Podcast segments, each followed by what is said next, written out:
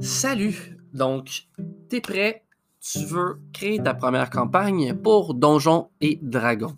Qu'est-ce que tu dois faire et quel outil as-tu de besoin? Bien sûr, le guide du maître peut être très pratique, le manuel du monstre aussi. Cependant, c'est toutes des choses que tu peux faire par toi-même et ou travailler par toi-même.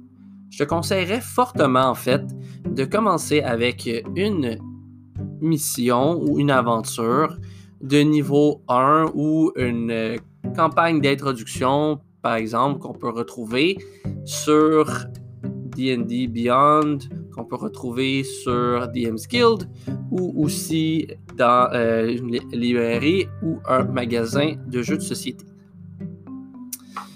Le Starting Kit ou le Beginner's euh, Kit, si je ne m'abuse, vous offre une aventure à l'intérieur dans laquelle on peut commencer niveau 1, terminer niveau 3 ou 4 ou 5. Puis, ça va vous donner un petit peu un guide aussi comment commencer. Dans la mesure où vous n'avez pas ces choses-là et que vous ne voulez pas vous les procurer, voici ce que vous devez faire. Chaque mission a besoin d'un objectif. Donc, première des choses, trouver une raison pour laquelle les aventuriers vont aller en aventure. La quest, c'est quoi? Donc, ça peut être un objet a été volé, ça peut être quelqu'un euh, va se faire attaquer, un village, ça peut être euh, n'importe quelle aventure, histoire, euh, livre que vous avez déjà vu peut être 100% la source d'inspiration de votre aventure. Pouvez prendre des dessins animés, vous pouvez prendre des jeux vidéo, prendre une émission. Euh, c'est vraiment à la limite, c'est votre imagination. Donc, dans la mesure où ce que on prend le classique, tout le monde commence dans la Guilde des aventuriers, par exemple, et choisit une mission. Vous pourriez avoir trois missions disponibles pour leur niveau. Donc, la première, c'est d'aller retrouver euh, le chat de Madame euh, Tilly, par exemple. La deuxième pourrait être de ramener, euh, je sais pas moi, 5 livres ou 5 portions de viande de sanglier. Et euh, la troisième pourrait être plus difficile, par exemple, euh, défendre une caravane en destination pour la ville, la prochaine ville. Aussi simple que ça à partir de là, vous pouvez monter votre aventure. Vous allez pouvoir choisir les différentes scènes dans lesquelles les, joueurs vont se trouver. Vous allez pouvoir choisir la musique appropriée pour chaque scène, créer les personnages d'un joueur pertinent, ainsi que les monstres. Donc, il y a un concept dans les monstres qu'il faut comprendre, qui est le CR ou le degré de difficulté, par exemple.